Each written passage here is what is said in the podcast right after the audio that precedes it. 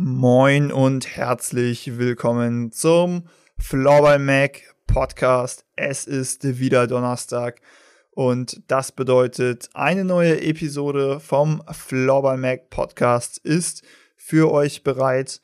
Und dieses Mal ist es eine wirklich besondere Episode. Das kann man, glaube ich, aus mehrerlei Gründen so sagen. Zum einen haben wir einen wirklich besonderen Gast dieses Mal. Es ist kein geringerer als der deutsche Rekordnationalspieler, Kapitän der deutschen Herren-Nationalmannschaft und auch Kapitän des UHC Weißenfels. Es ist Tim Böttcher. Und zum anderen ist die Episode besonders, weil wir sie unter besonderen Umständen aufgezeichnet haben. Es war das erste Mal, dass wir eine Episode in Präsenz aufgenommen haben tatsächlich. Und zwar hatten wir die Gelegenheit, dass wir uns beim Trainingslager der Herren-Nationalmannschaft in Naumburg getroffen haben und da dann auch eine Episode eben für euch aufgezeichnet haben.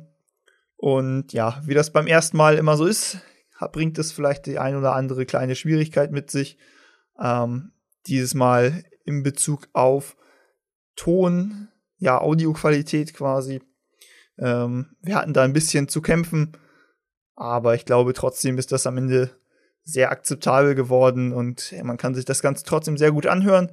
Und ja, deswegen wünsche ich euch auf jeden Fall viel, viel Spaß mit dieser ersten und ja, besonderen Episode, ähm, der ersten in Präsenz aufgezeichneten äh, Episode des Flobber Mac Podcasts. Und ja, viel Spaß, insbesondere natürlich mit Tim Böttcher.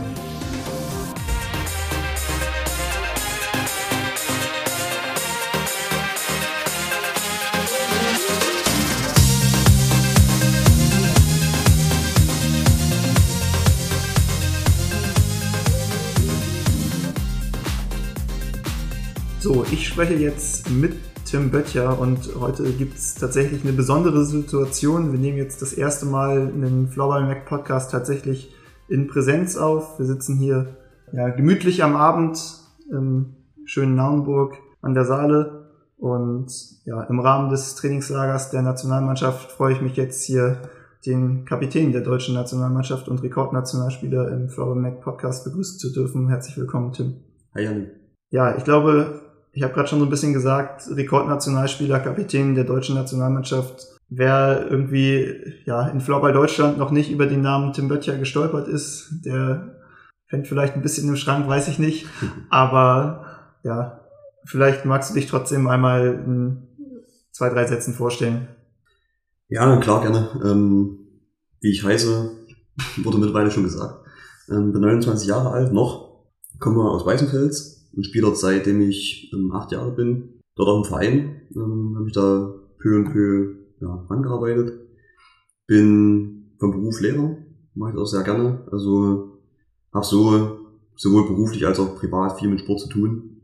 Und ja, mache einfach das, was ich gerne mache. Alles klar. Ja, auch für dich äh, habe ich wie für alle anderen Gäste zuvor zehn Fragen, die wir jetzt mal ein bisschen schneller abhandeln können. Ähm, Genau, kannst du einfach mal aus dem Bauch raus dann entsprechend irgendwie eine Antwort geben. Versuch's. Ja, gucken wir mal. Sind ein paar ernste und natürlich ein, zwei Quatschfragen auch mit dabei. Mhm. Äh, fangen wir erstmal an mit was Einfachem. Was kochst du am meisten? Nudeln. Wer war der beste Spieler, gegen den du je gespielt hast?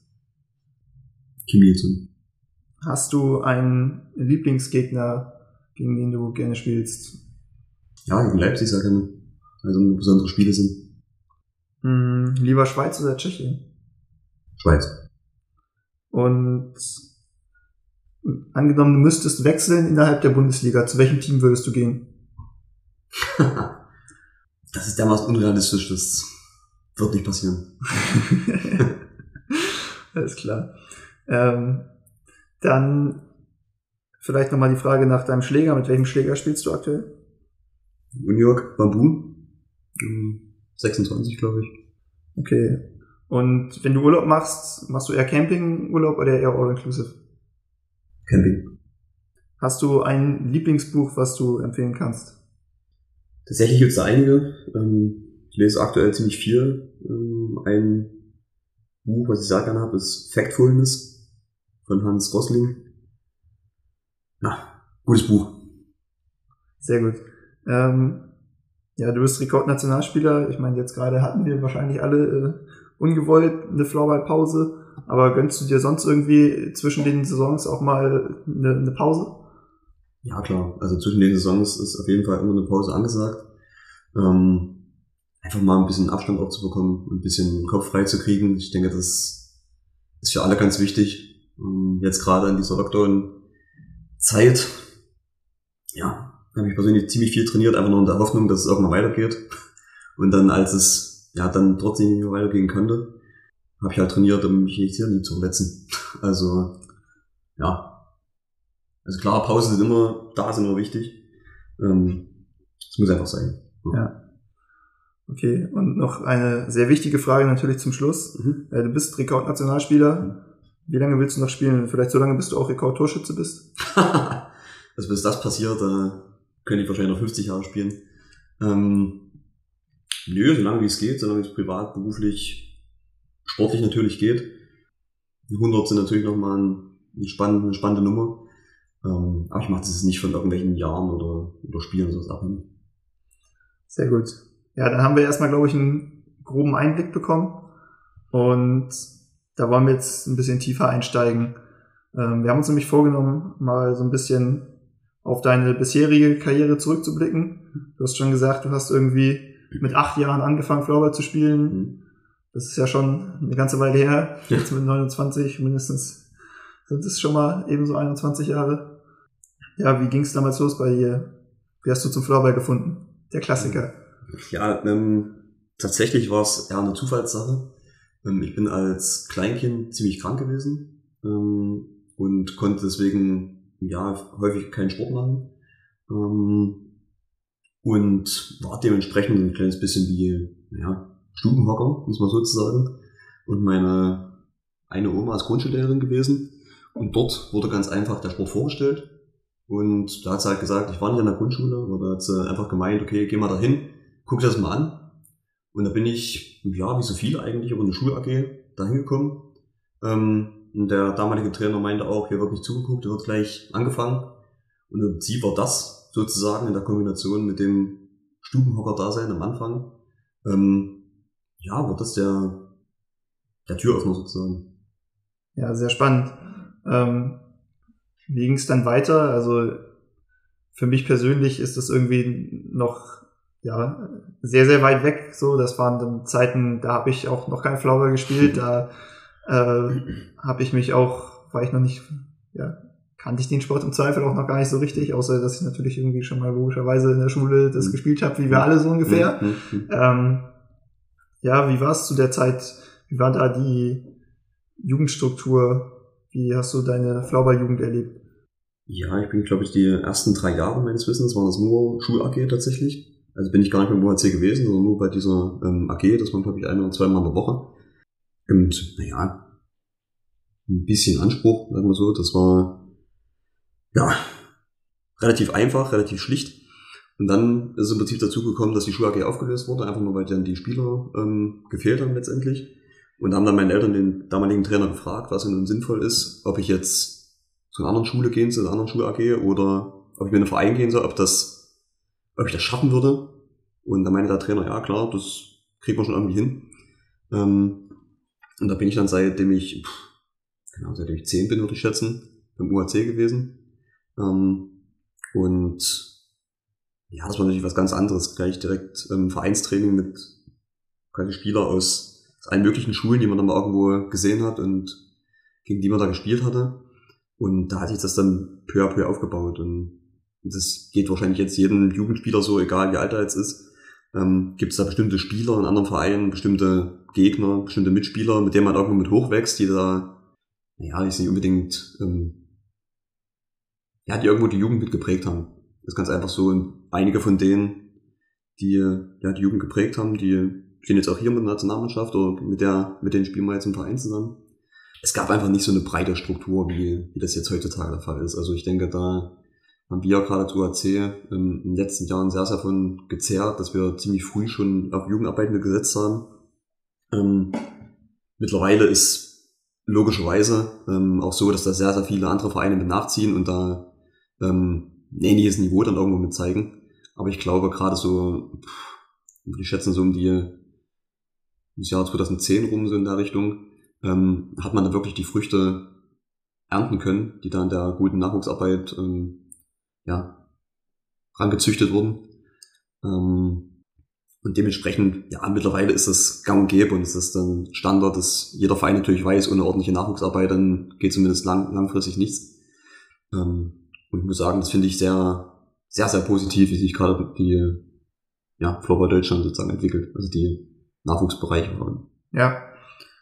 Ja, Floorball Deutschland immer ein spannender Begriff, ist zum einen der Verband, aber man kann auch, verwende ich auch sehr gerne die Gesamtheit des deutschen Florballs mhm. ähm, damit meinen. Ja, gab es damals schon irgendwie sowas wie deutsche Meisterschaften in der Jugend? Kannst du dich daran erinnern, ob du mal sowas gespielt hast? Also anfangs nicht. Anfang gab es das nicht, da gab ähm, quasi die Regionalliga-Meisterschaft ist dann das Ding gewesen. ähm, da gab es noch vom Jugendtrainier für Olympia, also ein Bundeswettbewerb, wo wir, glaube ich, einmal mitgemacht haben. Und dann war meines Wissens 2007 oder 2008, eins von den beiden, ähm, war das erste Mal, dass dann eine deutsche Meisterschaft irgendwo stattgefunden hat. Auf dem Kleinfeld damals noch. Ähm, wie ziemlich lange eigentlich. Ähm, was für uns natürlich ungewohnt war, weil wir in der Liga eigentlich permanent Großfeld gespielt haben und dann kam man zu deutschen Meisterschaften und musste dort Kleinfeld spielen, wo man das selber irgendwo nie gemacht hat. Ähm, war, war witzig irgendwo, ja. Ich glaube 2007 ist da die, was war das, U18-Meisterschaft oder so war das gewesen. Okay. Hm. Ja, sehr spannend, sehr spannend. Ja, du hast auch tatsächlich äh, relativ früh, ich meine, als Rekordnationalspieler klar, aber du warst dann auch relativ früh äh, bei der Nationalmannschaft gewesen. Mhm. Wie war so allgemein vielleicht erstmal der Übergang in den Herrenspielbetrieb? Ähm, wann bist du da das erste Mal aufgetaucht und wie schnell warst du dann in, bei irgendwelchen Nationalteams? Hat ja auch sicher erstmal mit der U19 angefangen. Ja, also ähm, mit U19 ging's ähm, so WM 2007 war das in der Schweiz. Ähm, war das meine erste U19-WM, habe dann noch eine zweite gespielt, 2009 in Finnland. Ähm, was natürlich eine ganz andere Rolle war. 2007 bin ich einer der jüngsten dort mit gewesen. 2009 war es dann wiederum ja, ganz anders und die sind damals noch, ähm, ich weiß nicht, wann das war, ähm, ich glaube im Dezember sind die auch gewesen, es wurde ja dann erst später verschoben. Ähm, ja, und jedenfalls ist dann, glaube auch 2009 war das, vor der Finnland-WM, bin ich zum ersten Mal bei der Herrennationalmannschaft auch mit gewesen, da in einem Trainingslager. Das war in Bonn, meines Wissens, gegen Frankreich, waren das Länderspiele gewesen. Ja, aber spannend. Da sind ganz andere Spieler noch mit unterwegs gewesen, war eine ganz andere Struktur. Das war damals ohne dass es irgendwo ähm, irgendwo werten zu wollen, gab es eine Schwedenreihe, da gab es eine Schweizer Reihe, da gab es eine deutsche Reihe, also mit welchen die naja, schwedischen bzw. Schweizer Pass hatten. Ähm, und das war sozusagen die Struktur. Und da bist du dann da als Jüngling mit reingekommen, kannst du natürlich viele nicht, weil die nicht in Deutschland gespielt haben. Ähm, und da wurde es ein bisschen mit reingeschmissen und dann, ja, war das mehr oder weniger nahtlos, der Übergang dann von der U19 zum, zum Herrenbereich muss man natürlich auch Lehrgeld bezahlen, ist logisch. Also da kann man nicht einfach nur als Nachwuchsspieler hinkommen und denken, man kann jetzt irgendwie großartig was reißen. Ähm, da muss ich aber ganz ehrlich sagen, da hat mich so ein bisschen meine alte Sportlehrerin geprägt, also aus der Grundschule. Die hat damals in der zweiten oder dritten Klasse zu mir gesagt, äh, zu meiner Mutter gesagt, du kannst unter uns aus Tim wird nie ein Sportler. Und ähm, irgendwie, weiß nicht, das das war jetzt nicht zwingend so die Motivation, dass ich da jetzt irgendwo ähm, Feuer in Augen hatte und da ähm, sofort losgerannt bin, aber irgendwo war das, war das ein Stück, an dem ich da mich hocharbeiten konnte und das, ja, peu à peu sozusagen haben wir den einen oder anderen dann überholt oder eingeholt zumindest. Ähm, so ist es auch in der Nationalmannschaft dann gewesen. Also man muss jetzt nicht zwingend rangehen und, oder ich bin zumindest nicht so rangegangen, um zu sagen, ich will jetzt sofort irgendwie ersten beiden Linien spielen. Ähm, ja, Stück für Stück. Mit der Zeit kommt das dann, kommt Erfahrung, kommt Spielpraxis. Und mittlerweile ist ja, wie gesagt, die Strukturen ganz anders, was das Nationalteam drumherum betrifft, was die Mannschaft als solche betrifft. Ähm, ja, aber da können wir vielleicht nachher nochmal kurz drüber sprechen. Ja, sehr gerne. Du warst dann ja tatsächlich auch äh, Teil äh, der WM-Mannschaft. Ich habe es mit Erik auch schon besprochen, die 2012 damals den größten Erfolg bisher oder die beste Platzierung mhm. erreicht hat, der vierte Platz äh, in der Schweiz. Bei dem Turnier war das. Ja, ähnlich wie Erik warst du damals auch äh, natürlich noch einer der jüngsten. Ja. So. Ähm, aber trotzdem, wie war das äh, für dich da zu spielen? Ich glaube, du hast dann trotzdem äh, am Ende ein bisschen mehr Spielzeit gehabt als Erik. Ja, kann sein. Also ich habe regelmäßig gespielt. Bei Erik weiß ich gar nicht, wie es bei ihm war. Ähm, aber dieses Spiel im Platz 3, das war natürlich immens. Also das war, ja, also bis dato das, das krasseste Erlebnis, was man irgendwie als Sportler mit hatte. Wenn man da halt reinkommt, gegen die Schweiz spielt in der Schweiz und da halt merkt, ähm, bis auf, keine Ahnung, 400, 500 Leute sind alle gegen dich. Und gerade dieser Moment, als dann die Schweizer Nationalhymne gekommen ist und die gesungen wurde und da 360 Grad Surround Sound sozusagen war, das war schon, ja, ein Gänsehautmoment. Was ich auch nie vergessen werde rund um das Spiel war ganz einfach, dass wir ähm, uns im Baucontainer umziehen mussten. Also es war ein riesen ähm, das Hallenstadion in Zürich, da denken wir irgendwie, okay, da ist, keine Ahnung, 20 Kabinen und Eishockeykabinen und was ich nicht alles. Ähm, tatsächlich war es aber so, dass diese vier Mannschaften, die da quasi im Halbfinale waren, also neben uns Schweden, Schweiz und, und Finnland, ähm, dass es für die vier Mannschaften nur zwei Kabinen gab. Und da wurden dann Baucontainer dazu gebucht sozusagen, die außerhalb der Halle waren. Also gab es wie, so wie so eine Art Korridor. Und da saßen wir in dem einen Container im Halbfinale und in dem anderen Container sind die Schweden mit Anzügen gekommen und saßen halt in einem anderen Baucontainer sozusagen. Und das, äh, ja, das passt irgendwie so richtig zusammen. Ja, sehr schöne Anekdote auf jeden Fall. Ähm, ist das Spiel dann noch mehr im Gedächtnis geblieben, jetzt so im Nachhinein, als das, also hört sich zumindest gerade so an, als das äh, Erreichen des Spiels quasi, als der Sieg im Viertelfinale über Lettland? Ähm, ja, schon, muss ich sagen. Also das Spiel gegen Lettland war klar was Besonderes, logischerweise. Es war jetzt in Anführungsstrichen nur gegen Lettland. Ähm, ich glaube, es hätte sich noch anders angefühlt, wenn wir sozusagen dort die Tschechen ausgeschalten hätten oder irgendwen war natürlich dann dieser Moment, also als wir das Spiel gewonnen hatten, war jetzt vielleicht nicht unbedingt ja so so die Realisierung da, was man gerade erreicht hat. Aber spätestens als es dann einen Tag später zum freien Training ins Hallenstadion ging, also spätestens dann ist eben klar geworden, okay, das da haben wir jetzt echt was erreicht. Und bis dahin ähm, hatten wir nie in so einer großen Halle gespielt, das ist 2010 in Helsinki die WM. Ähm, da hatten wir nie in dem großen Stadion gespielt, sondern also nur in Anführungsstrichen in der B-Halle mit, keine Ahnung, 3000 Leuten oder sowas, Fassungsvermögen. Ähm, wir haben dann stattdessen ins Hallenstadion kommen mit, was haben die, 11, 12.000 oder so. Ist natürlich schon mal eine andere Nummer. Ja. Ja, auf jeden Fall. Ähm, vielleicht nochmal ein kurzer Sprung in der Zeit zurück. Hier wurde nämlich gefragt, wir haben ja auch bei dir logischerweise gefragt und dann die Community nach Fragen und da äh, kam die Frage, ob du ein Vorbild in der Jugend hattest. Tatsächlich ja. Ähm, ich hatte Martin Blanke als Vorbild. Ich weiß nicht, ich vermute fast nicht, dass er das jetzt hören wird irgendwie. Aber ähm, es war tatsächlich eine Art Vorbild für mich. Einfach von der ganzen ähm, Art und Weise, wie er gewesen ist. Also von vom ganzen Typ, ruhig, aber bestimmt. Ähm, eine absolute Leaderfigur.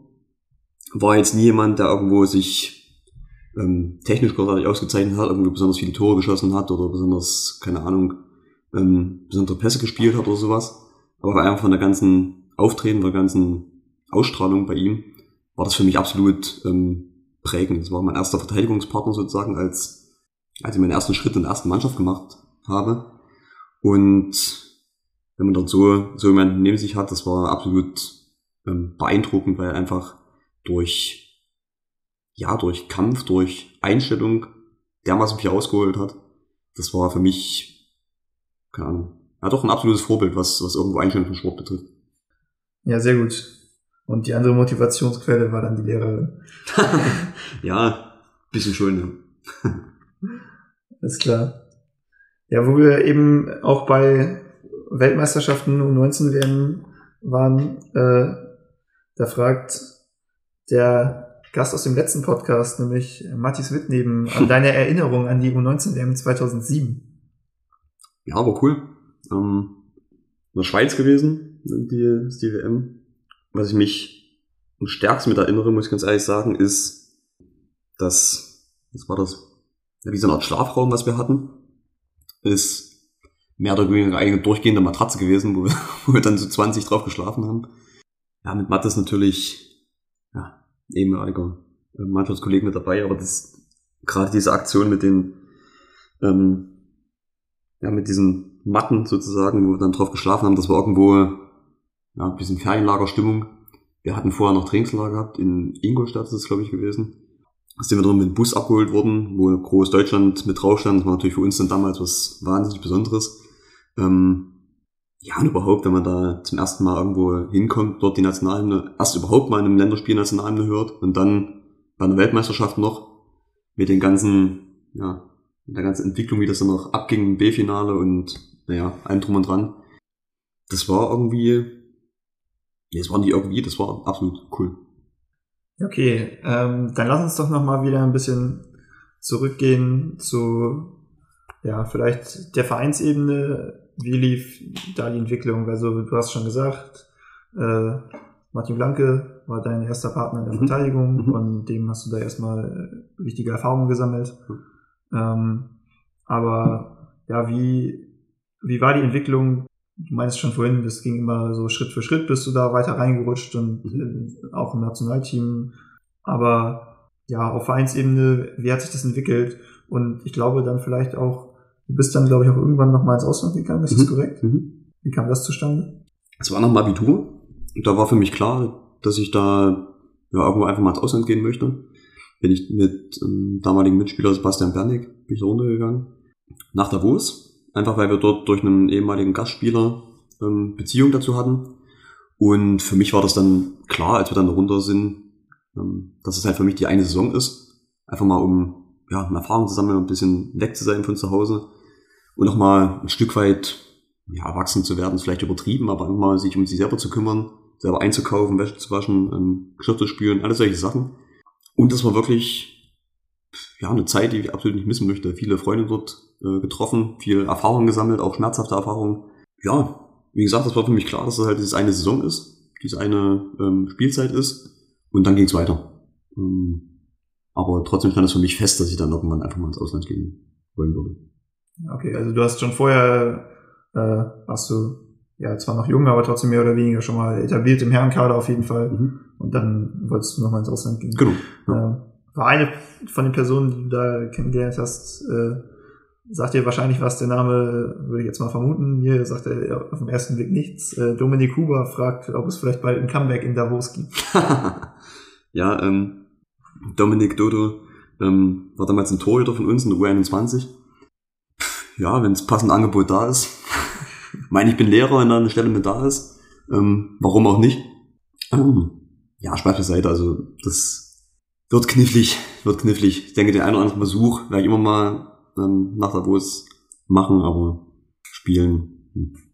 Ich denke, da stehen die Quoten schlecht. Alles klar, das lassen wir mal so stehen. Was waren denn vielleicht sonst so äh, deine bisherigen Highlights? Also wir haben jetzt gerade schon viel aus der frühen Geschichte ähm, abgehakt. Eine Sache, die mir spontan im Kopf kommt, die du bei dir wahrscheinlich jetzt auch nicht, wäre jetzt meine Vermutung, nicht so tief äh, geratet wird, äh, sein wird, ist äh, das Eröffnungsspiel müsste es, glaube ich, gewesen bei der letzten Herren-WM in Mhm. Prag Mhm. äh, wo ihr auch gegen Tschechien gespielt habt und Mhm. dann, dann natürlich auch absolutes Massenpublikum und ja, tschechische Nationalhymne und so weiter Mhm. und so fort. Das muss wahrscheinlich ein ähnliches, ähnlich beeindruckendes Gefühl gewesen sein wie damals in der Schweiz. Mhm. Nur dass es natürlich ja noch Gruppenphase war und nicht irgendwie das Spiel um Platz drei. Aber ich glaube, das äh, stelle ich mir auch sehr besonders vor. Oder vermute ich, dass du das auch relativ hoch einschätzen würdest. Ja, was waren sonst noch so deine Highlights, wenn du jetzt irgendwie bisher auf das Erreichte zurückblickst? Vielleicht Nationalmannschaft und Verein noch mal ein bisschen getrennt. Ja, also erstmal die, dieses Öffnungsspiel, was du gerade angesprochen hast, das war natürlich auch krass. Das war ja, vielleicht, vielleicht sogar noch höher einzuordnen als das Spiel gegen die Schweiz damals, 2012. Ähm, unabhängig jetzt von der Bedeutung des Spiels, weil einfach die ganze Aufmachung, ich glaube 2018, die WM in Prag, die war schon, die hat Maßstäbe gesetzt, glaube ich. Und das hat man ganz drumherum gemerkt und das waren, pff, keine Ahnung wie viele Leute das waren, 12.000 irgendwie ähm, Zuschauer. Erstmal das war schon krass, auch weil die Halle selber noch größer war als das Heimstadion damals. Ähm, und dann, das weiß ich noch, als wir dann einzelne geführt hatten nach, keine Ahnung, sechs, sieben, acht Minuten oder irgendwie so, und dann wirklich komplette Stille war, außer Scooter, das Lied, das wir uns damals aussuchen durften, als Tormusik, ähm, das war, das war krass. Und dann irgendwann, ähm, nach dem ersten Drittel war das, glaube ich, kam irgendjemand zu mir an der Bank und hat gesagt, hier, ähm, soll mal schnell ein Interview machen? Irgendwie tschechisches Fernsehen oder sowas gewesen, muss ich auf dem Podest und da irgendwas zurechtstammeln auf, auf Englisch. Wusste gar nicht, was ich machen sollte. Ähm, keine Ahnung, was da, was ich da letztlich irgendwie von Stapel, vom Stapel gelassen habe. Aber das war, ja, auch mit der ganzen Sache, wie es das so entwickelt hatte, war schon, war schon ein cooles Spiel, coole WM. Ähm, was auch definitiv, ja, ganz weit vorne ist, vielleicht sogar überhaupt ganz vorne, ist der Europacup-Gewinn von UAC, von uns, weil das einfach erstmal dieser Gewinn als solches ist, ähm, immens hoch einzuordnen, ähm, weil wir uns da wirklich steigern konnten im Laufe des, Laufe des Turniers. Wir haben da im Eröffnungsspiel gegen, gegen Moskau, ich glaube, unentschieden gespielt oder so, das war also düster. War vor allem auch bei euch das war bei uns, ja. Ne? Genau. Das kommt auch noch, glaube ich, erschwerend dazu. Ja, ja. Ja, ist vielleicht nicht unbedingt erschwerend, aber das war, also letztlich war es ein, letztlich war es ein Vorteil für uns. Ja. Weil wir da ähm, wirklich Haufen ja, Personen mit drumherum hatten und wirklich gespürt hat, okay, der ganze Verein möchte das irgendwie oder auch ähm, die Region ein Stück weit. Und das war, das war schon wirklich was Besonderes. Und gerade wenn man überlegt, dass wir in der Gruppenphase gegen Lettland, ich glaube, nach 10 Sekunden 2-0 zurücklagen, also die haben einfach nur immer einen Bulli gewonnen, sind durchgerannt, haben geschossen. Und da wusste man erstmal nicht so richtig, was, was ja Phase war. Und dann aber im Finale mit einer unfassbaren Unterstützung ähm, das Spiel dann zu gewinnen, das war, das war, glaube ich, wirklich absolutes Highlight. Aber ja, es war eine einmalige Sache. Ansonsten die, ja, die deutschen Meisterschaften ist einfach das, was man, ja, wofür man ständig auf dem Platz ist, also wo man ständig trainiert sozusagen und sich da irgendwo ähm, quält und schindet. Solche eine WM ist eine schöne Sache. Auch diese Europacup-Titel ist eine schöne Sache. Das sind aber nur, ja, relativ kurze Phasen, ab, abgeschlossene Phasen. Ähm, besondere Phasen, hundertprozentig. Aber für mich sozusagen ist gerade der, die Erlebnisse, die man auch als Vereinsspieler irgendwie mit hat, sind die extrem prägend irgendwo. Mhm. Ja, sehr, sehr spannend. Ähm, eine Sache, über die ich gerade gestolpert bin, was du äh, ebenso ganz am Rande erwähnt hast, aber was ich irgendwie sehr interessant finde. Ähm, du meintest ja, der, der Torsong, die wir uns wünschen durften, ähm, das ist, also die Mannschaften dürfen sich dann bei den Weltmeisterschaften die eigene Tormusik aussuchen? Das war zumindest bei der WM in Prag so, bei den anderen glaube ich auch, also bei der in Lettland glaube ich auch. Ähm, ja, das war ein Trainingslager in Lienthal ist es gewesen und da hat ähm, damaliger Nationaltrainer Remo gesagt, hier, so ist es, wir brauchen einen Torsong bis heute Abend. Ähm, ihr habt eine Stunde Zeit, dann wurde die Tür zugemacht und dann saßen wir halt da und mussten uns irgendwas überlegen. ähm, da kamen ja erstmal Haufen, ja, einen Haufen Vorschläge. Und ich bin damals, pf, keine Ahnung, das war ein halbes Jahr vorher oder so, beim Scooter-Konzert gewesen. Er, das war ein Geschenk. Ähm, und dachte ich halt, okay, gehst mal mit und bist mit dabei. Und ich fand das aber dermaßen cool irgendwie. Und dann haben wir uns halt so überlegt, okay, hier und da. Und der Song ein bisschen abgewandelt, wurde auch beim HSV umgespielt als Tormusik. Und da haben wir uns halt überlegt, okay, an der Stelle irgendwie Minute 13 oder was das war. Wenn das dann eingespielt wird und das in so einer großen Halle, das, das ist, glaube ich, richtig cool. Und also meines Wissens war das auch einer der beliebtesten Torsongs überhaupt. Bei der ganzen WM wurde das mit, äh, mit geratet. Ja, war dann unsere eigene Verantwortung. Also wir hätten auch irgendeine, irgendeine Volkslied nehmen können, aber ja, das vielleicht ist nicht so unbedingt der Motivationsbringer. Ist klar, aber es ist tatsächlich sehr spannend, so bei, bei sowas, glaube ich, die Einblicke zu bekommen, weil Mhm. sich dann, dann hört man, äh, guckt man da über die Übertragung und hört irgendwie Scooter und ja, ist spannend zu wissen, wie der Weg ist, bis das Lied da am Ende ankommt. Ähm, ja, aber noch mal kurz äh, zurück zu der Europacup-Geschichte. Ähm, Ihr habt euch ja damals, das war ja noch vor der Reform von dem ganzen Europapokal, mhm. die durch die AFF durchgeführt wurde, mhm. auch äh, für den Champions Cup qualifiziert mhm. und durfte dann gegen die Meister der Top-Nation spielen. Das war sicher auch nochmal ein besonderer Moment.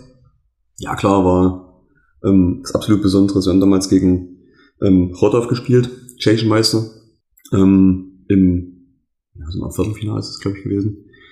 War was, war was Besonderes. Wir hatten dann gegen Wieler Ersig noch gespielt, einen Tag später, gegen Thomas Bergo, 19 Trainer. Ähm, war auch cool. Also es war aber ein relativ kurzes Wochenende dann, dann bloß, waren dann bloß die sechs, ähm, sechs Vereine. In Seinäjoki, wo ein Spieler von uns damals hergekommen ist, also auch mal so eine kleine Besonderheit noch. Ja, war cool. Also war jetzt mal spannend, so diese Spieler jetzt unabhängig von der Nationalmannschaft zu sehen, mal in ihren Clubteams und auch mal als Vereinsmannschaft sozusagen gegen solche Teams mitzuspielen. Wir hatten das damals ähm, im damaligen Europacup, also vor dieser ähm, Trennung sozusagen Europacup und Champions Cup. Hatten wir es auch in Dänemark gehabt, dass wir damals gegen ähm, Helsinki zum Beispiel gespielt haben mit einigen Nationalspielern aus Finnland. Ähm, ja, aber es war nochmal, war nochmal was ganz anderes, einfach die ganze Entwicklung. Ja, war eine coole Erfahrung. Findest du es generell gut oder eher schade, dass es jetzt so, so ein Erlebnis eigentlich nicht mehr geben kann, mehr oder weniger, weil der Champions Cup nur noch unter den vier Meistern der Top 4 Nationen ausgespielt wird? Ich bin ein bisschen geteilter Meinung, muss ich sagen. Ich kann es nachvollziehen, warum das gemacht wird, weil ich glaube auch die, die Frage nach dem, nach dem Sinn dieser Spiele, wenn sozusagen, keine Ahnung, ähm, Falun zum Beispiel gegen uns spielen würde ähm, und da, keine Ahnung, Haushoch gewinnt, höchstwahrscheinlich, ähm, ist halt die Frage, ob das irgendwie mit, sinnvoll ist.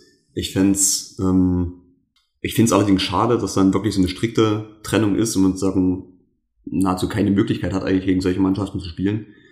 Ich bin Fan, keine Ahnung, ob das irgendwie realisierbar ist oder sowas. Ja, wie so eine Art Champions League sozusagen zu machen oder irgendwelche ähm, Gruppen zu bilden, wo man da ja vielleicht mal an, an, zwei oder drei Wochenenden mal irgendwo gegeneinander spielt, sich irgendwo trifft. Muss jetzt nicht unbedingt ähm, jetzt im Weißenfeld oder in Deutschland sein, sondern keine Ahnung, irgendwo ein zentraler Ort, wo dann die sechs Mannschaften zusammenkommen, man spielt halt zwei, drei Spiele gegeneinander. Ähm, und die Gewinner qualifizieren sich dann für irgendeinen Final Four zum Beispiel. So eine Art und Weise finde ich ziemlich cool oder fände ich ziemlich cool. Aber verstehe natürlich auch, dass, ja, dass es gerade für die, für die Top 4 Nationen irgendwo nicht, ja, nicht so, nicht so sinnvoll wäre sozusagen. Halte es aber definitiv für notwendig und gerade für die Entwicklung des Sports ähm, essentiell, wenn man irgendwo einen Vereinswettbewerb auf europäischer Ebene hat, gerade auch um die Entwicklung voranzutreiben. Also wenn jetzt hier zum Beispiel ähm, nach Deutschland irgendwo keiner tschechischer Meister oder Schweizer Meister kommen würde, wäre das einfach nochmal eine riesen Möglichkeit, irgendwo da Leute mit ranzubringen, irgendwo Interesse zu wecken. Und dementsprechend bin ich Realist, um zu sagen, dass es gerade eben schwierig ist, aber ähm, Optimist, dass das irgendwann mal in möglichst naher Zukunft realisierbar ist. Ich glaube, da ist auch irgendwie ein wichtiger Punkt, ähm, dass wir grundsätzlich ja wenig, äh, ja zu wenig irgendwie Spiele gegen internationale Gegner so haben. Mhm. und dass es sicher schön wäre, da irgendwie ein paar mehr zu bekommen, weil ja, am Ende spielt man halt sonst jedes Jahr, das ist natürlich das täglich Brot und das ist ja auch okay, das ist ja auch gut so, äh, gegen die immer gleichen Leute, gegen die gleichen Vereine, gegen die gleichen Teams. Mhm. Ähm, aber ich glaube, ja, auch für die Entwicklung mal ein bisschen Abwechslung dabei zu haben, mal gegen andere Gegner zu spielen, ist, glaube ich, ja, was, was irgendwie auch immer noch mal einen gewissen Reiz ausmacht, ja. vielleicht, vielleicht einen neuen und irgendwie auch, ja, was dann die Entwicklung da teilweise vielleicht noch mal ein bisschen voranbringt und noch mal irgendwie ein bisschen mehr Motivation bringt. Mm, Motivation ist eigentlich ein gutes Stichwort, denn äh, wurden auch gefragt, wie du dich denn immer wieder motivieren kannst, durchzusehen und 100% zu geben. Hm. Ich glaube, ein ganz wichtiger Punkt, was das betrifft, ist einfach, ähm, dass mir der Sport Spaß macht.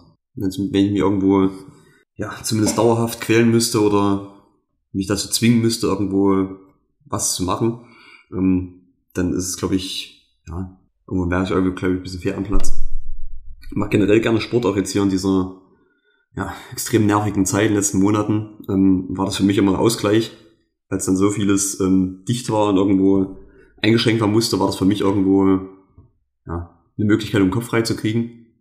Und ähnlich ist es auch im Floorball als solches schon immer gewesen. Also ich kann mich da motivieren, ich kann mich da dazu bringen, zu jedem Training zu rammeln, zu jedem Spiel mit dabei zu sein, irgendwelche Kompromisse einzugehen, ganz einfach, weil das, weil es mir Spaß macht. Und das ist ähm, so eine riesen Grundmotivation.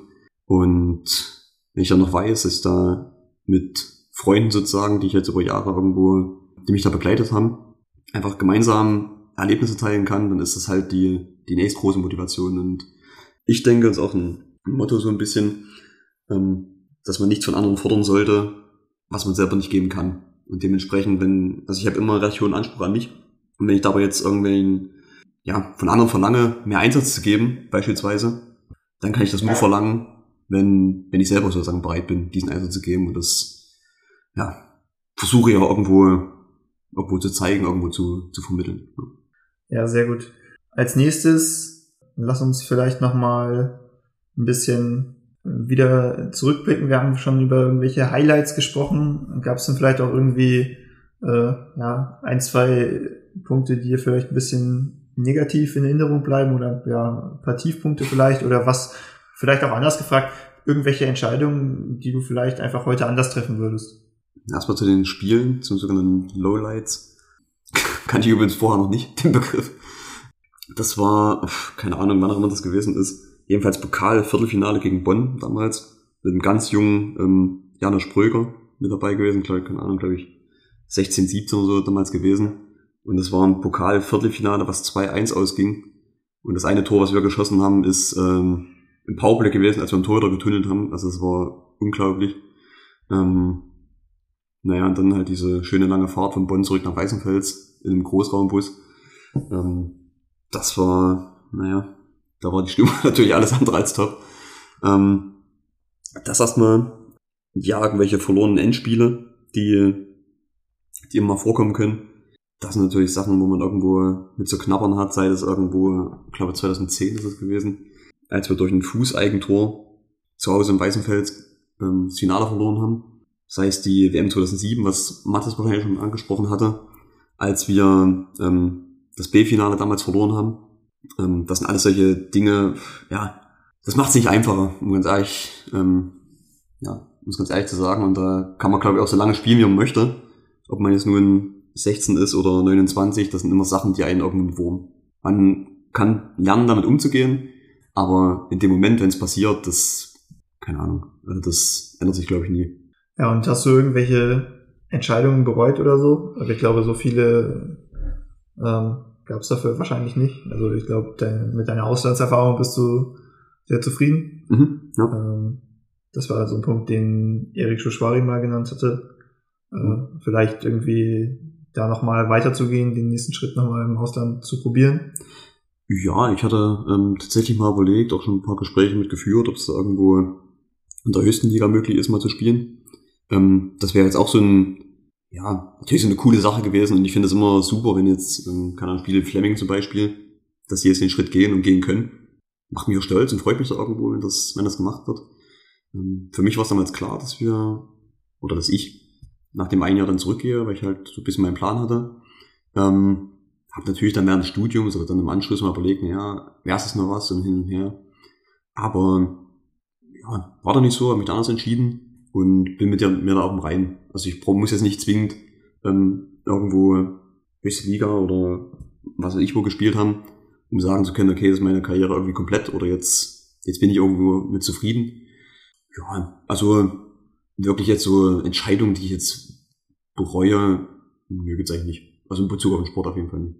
Nee, sehr gut. Ich glaube, ja, wenn, wenn man so auf deine Karriere zurückblickt, so, oder auch du, dann kannst du da durchaus bisher sehr zufrieden sein, so, ähm, was du alles erreicht hast. Und ja, hätte mich jetzt auch irgendwie gewundert, so wie ich dich eingeschätzt habe ähm, und was ich irgendwie bisher gehört habe, wenn da jetzt irgendwie die megamäßige Entscheidung war, die du stark bereut hast.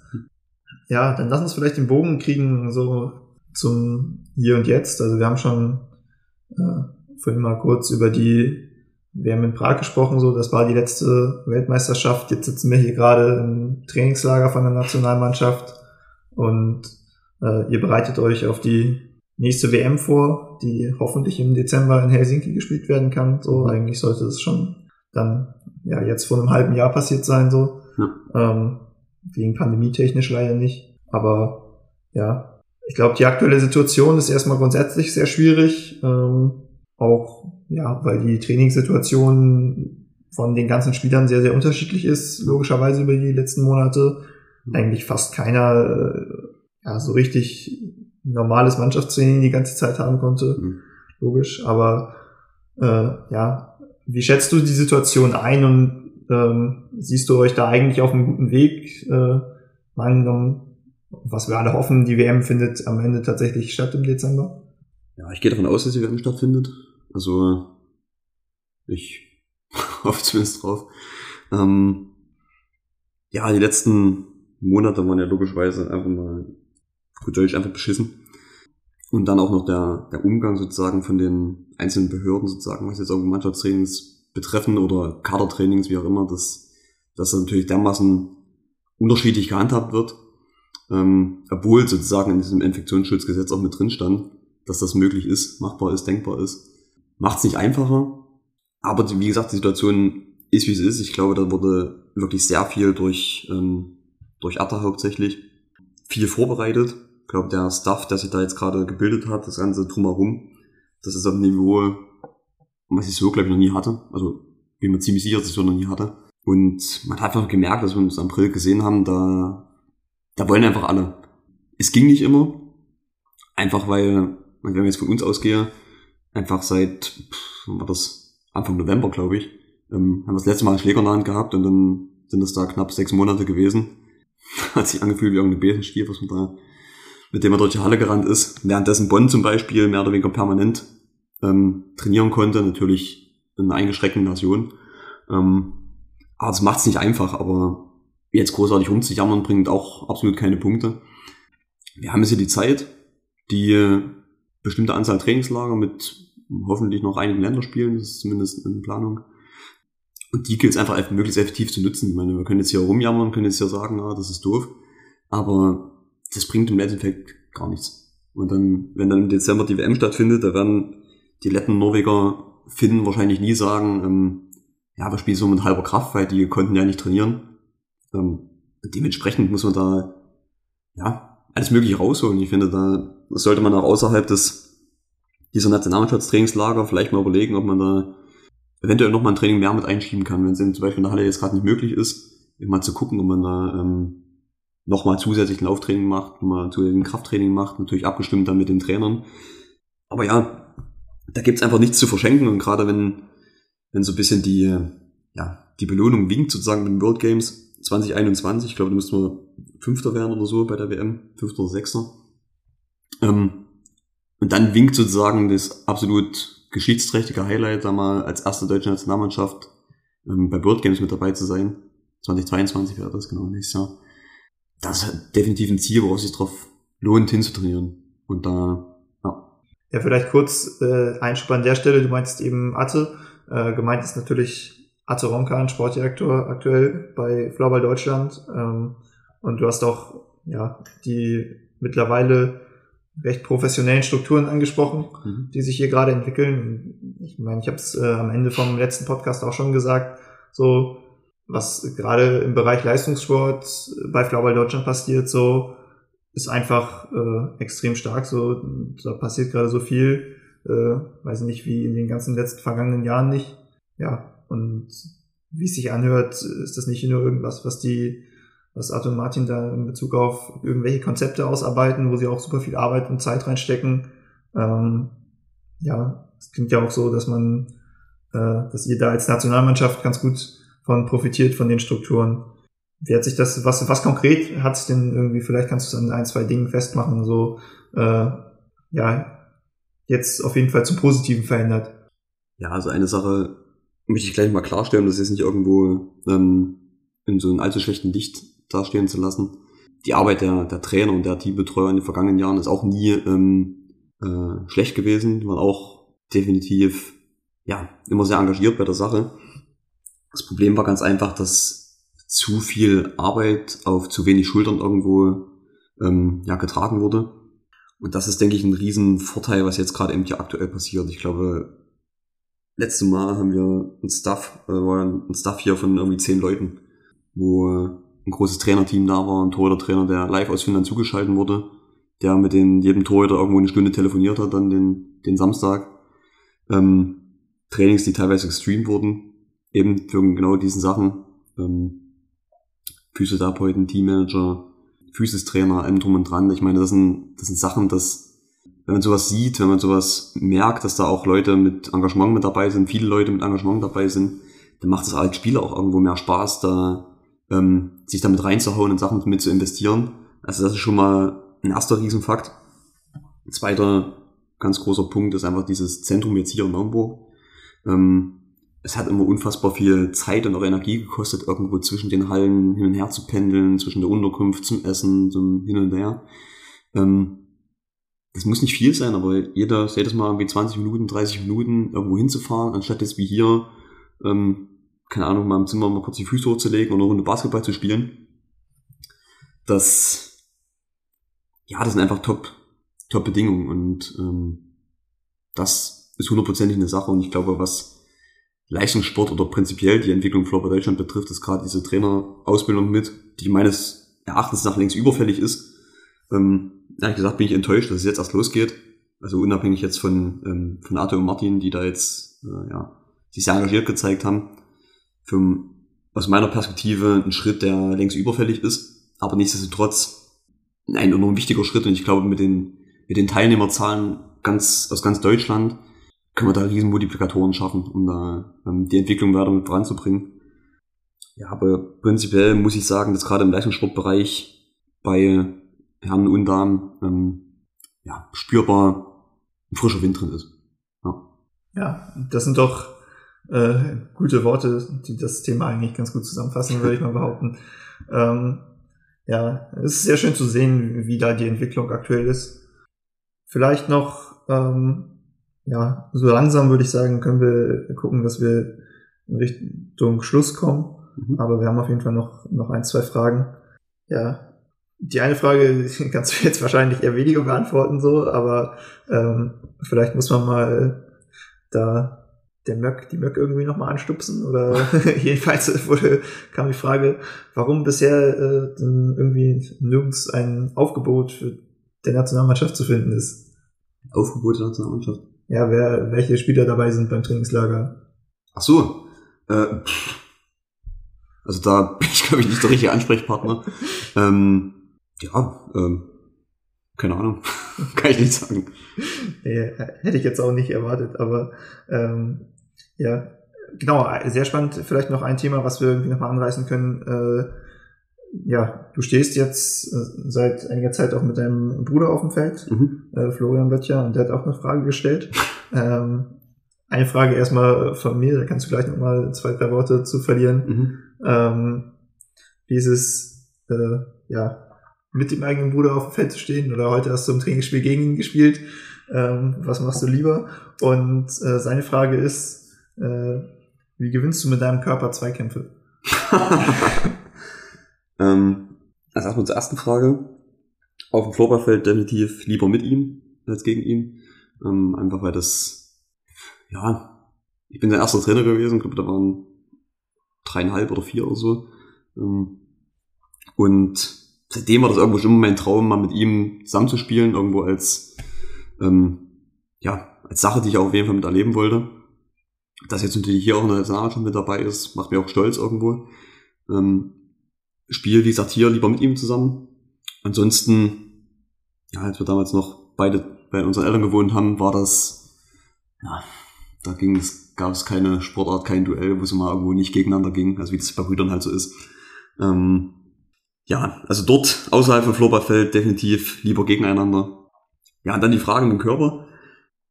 die Frage würde ich am liebsten mal gerne zurückstellen an ihn selber. Ähm, ja, mache ich wahrscheinlich nachher oder morgen auswerten mit ihm. Was soll ich da jetzt sagen? Also, ähm, ich weiß jetzt selber nicht irgendwo der Größte bin oder der Schwerste bin, aber jeder, der mich kennt, weiß, dass ich irgendwo äh, ja, viel investiere und mit, mit einer ja, guten Einstellung mit dabei bin. Und da bringen mir die größten Muskeln, größte Masse nichts, wenn ich nicht bereit bin, die irgendwo mit einzusetzen. Und dementsprechend, ja, ist das, denke ich, der, der Weg, wie man Zweikämpfe gewinnt. Ja, vielleicht bist du nicht der größte oder der stärkste Spieler, aber vielleicht bist du ja der ausdauerndste. Ich glaube, du hast kann sein, dass du irgendwie ein kleines Projekt vorhast, einen Marathon, weil auch hier Nationalmannschaftskollege und Weißenfeldskollege mhm. Matthias Siede fragt, äh, wie du dich auf deinen Marathon vorbereitest. Der Marathon stand schon länger auf meiner Bucketlist irgendwo, das, was ich mal irgendwo noch erleben wollte oder machen wollte. Schon seit Jahren. Und ja, das scheitert jedes Mal daran, dass man halt dann lange und viel dafür auch trainieren muss, dass man jetzt nicht einfach sagen, okay, ich mache jetzt mal in zwei Wochen irgendwo Marathon, sondern es ist schon mal eine Belastung, die ja vorbereitet werden soll.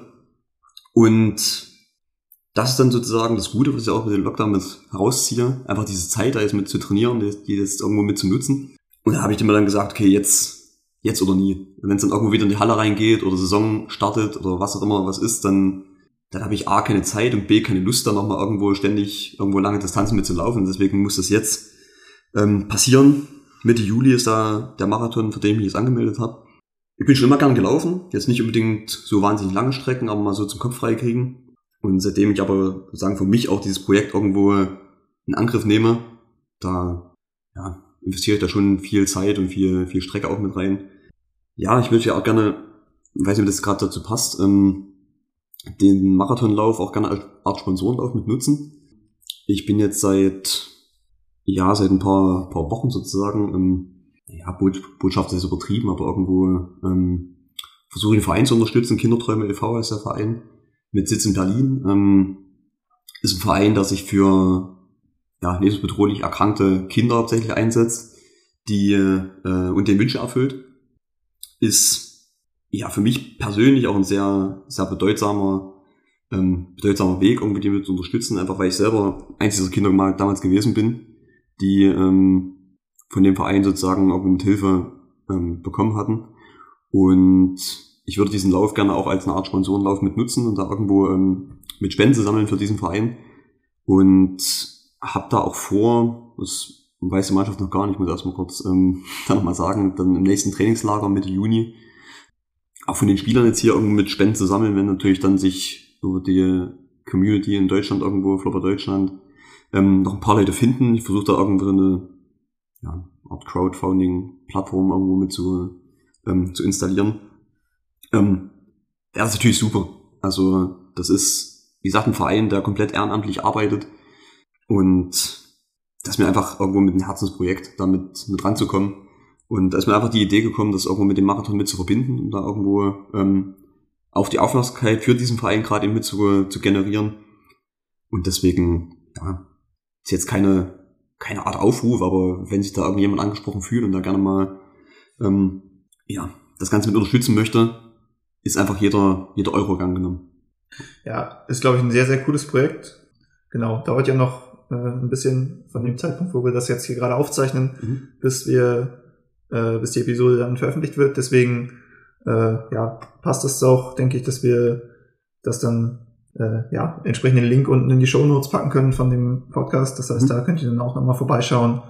Und ja, ist auf jeden Fall eine sehr, sehr coole Sache, dass du dich auch neben dem Feld noch da engagierst mhm. und ähm, ja, bist da, glaube ich, ein Vorbild auf vielen Ebenen. Genau. Äh, vielleicht noch eine Frage äh, zum Thema Fitness, wo wir das vorhin gerade hatten. ähm, ja, wie viele Liegestütze schaffst du und wie viele mit Klatschen hinterm Rücken? Äh, Klatschen im Rücken, ähm, keine Ahnung, noch nie ausprobiert. Okay, ähm, da, dann unterbreche ich an der Stelle kurz Klatschen hinterm Rücken. Ich kann dazu eine kleine Anekdote erzählen aha. von uns aus äh, Schinefeld. Also aha. ich komme ja aus Schinefeld ja. ähm, und habe da sehr gute Connections zu auch der, der ersten Herrenmannschaft und da gab es mal einen Fall, ich möchte jetzt hier keine Namen nennen, mhm. aber da hat ein Spieler äh, nochmal einen Liegestütz gemacht und wurde mhm. dann aufgefordert, Liegestütz hinterm Rücken, äh, mit Klatschen auf dem Rücken zu machen. Aha. Und ja, hat fast eine geschafft, sage ich mal. Äh, hat leider den Arm nicht rechtzeitig schnell wieder runterbekommen. Dachte ich mir schon, ne? Äh, und hat sich danach erstmal schön den Finger um 90 Grad mhm. äh, verbogen. Das gar nicht mal so gut, ne?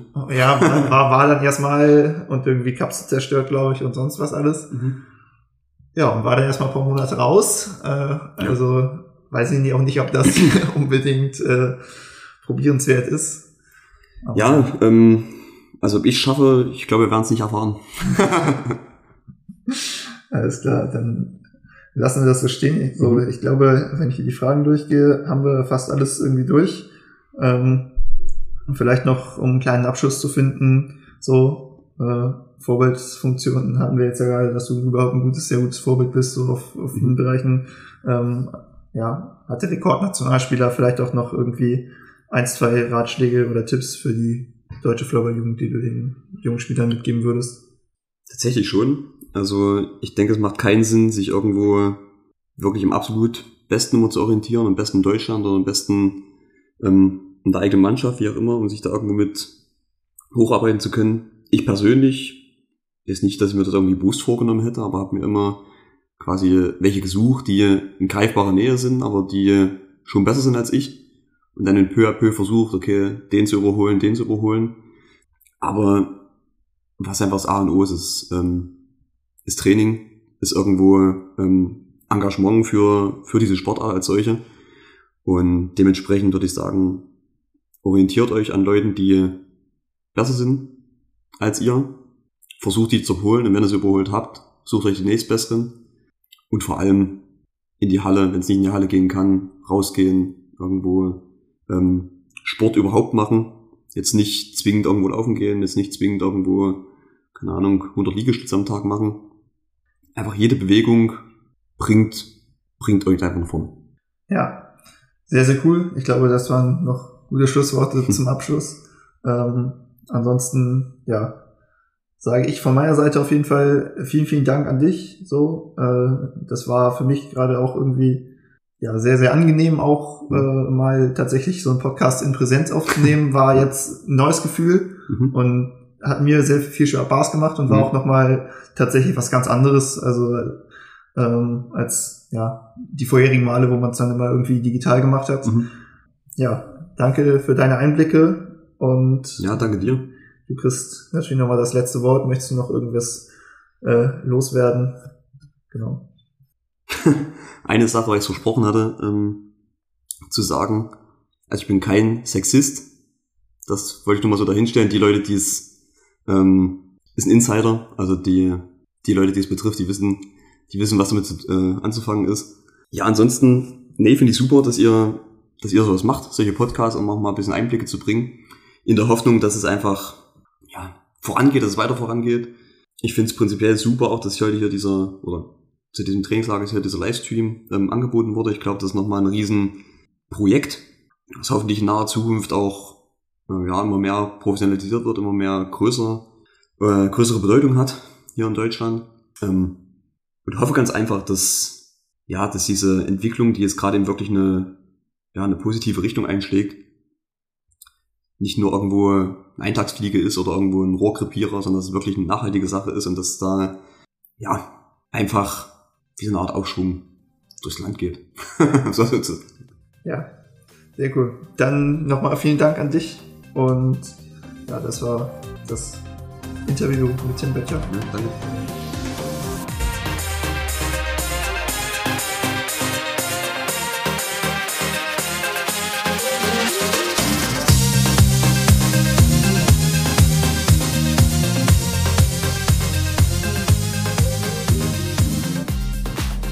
Das war's dann also mit Episode 5 vom Mac Podcast.